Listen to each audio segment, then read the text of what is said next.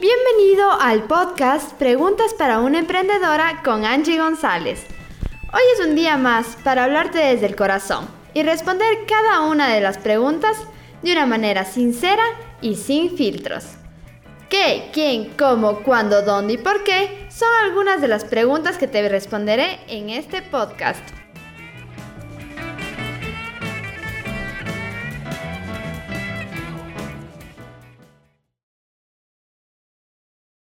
Con todo lo que ha pasado, muchos negocios, personas han digitalizado sus servicios, sus productos y muchos de ellos han utilizado los webinars como estrategia de venta. Sin embargo, se podría decir que la mayoría o un gran porcentaje de personas comete un grave error al planificar un webinar.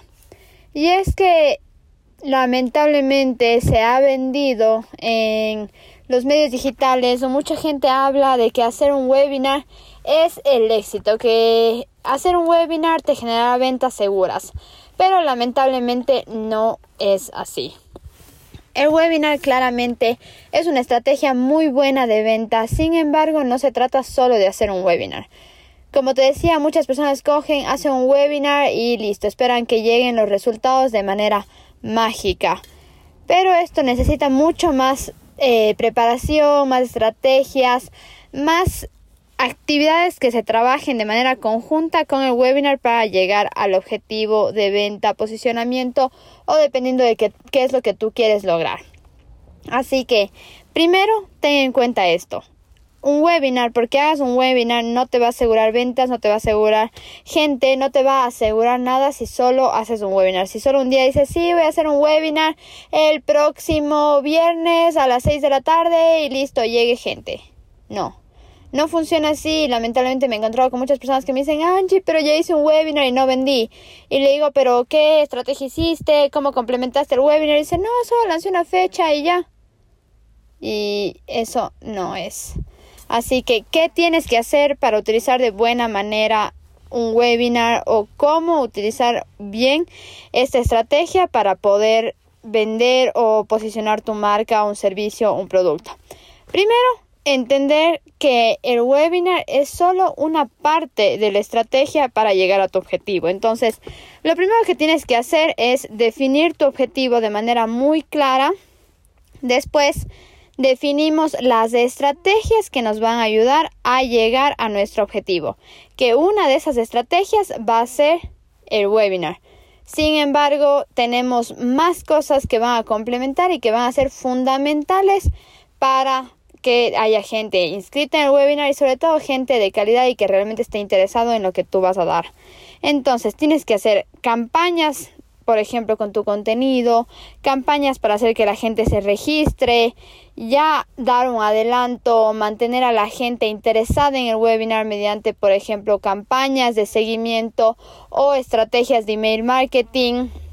Una vez que ya lanzas tu campaña de registro, hacer también eh, campañas de retargeting para que la gente que ya vio tu landing y no se inscribió vuelva a ver para que se registre una vez que ya haces el webinar, puedes tener em, ya tu campaña, ya una vez que vas a vender, tienes tu campaña de venta, tienes seguimiento mediante email marketing que es fundamental para cerrar las ventas, tienes campañas de retargeting en Facebook e Instagram Ads. Entonces, como te puedes dar cuenta, son muchas más áreas que complementan tu estrategia de webinar y no solo hacer un seminario online que te va a traer mágicamente resultados.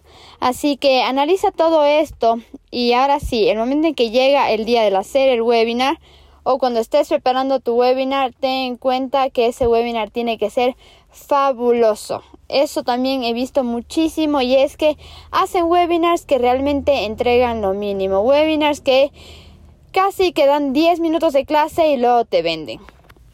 Eh, alguna vez escuché a alguien, no me acuerdo exactamente dónde fue, una metáfora que me gustó muchísimo y que decía que así como funciona un cajero automático, tiene que funcionar tus estrategias.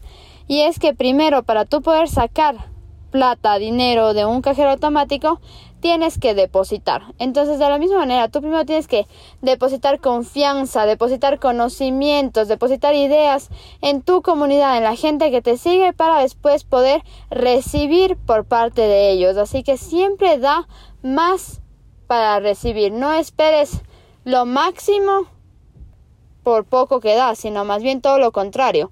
Da lo máximo para luego recibir. Así que eso es fundamental. Ten en cuenta que si tú das un conocimiento fabuloso en tu webinar, la gente va a estar segura que si eso lo hice de manera gratuita, le diste un webinar, tu servicio, tu producto digital va a ser muchísimo mejor. Así que ten en cuenta todas esas estrategias, no lances pajaritos al vacío, no lances porque te han dicho que funciona. Es todo un proceso y una estrategia. No es solo un aspecto que te va a dar resultados, sino el conjunto de ideas, estrategias que trabajes para llegar a cumplir tu objetivo.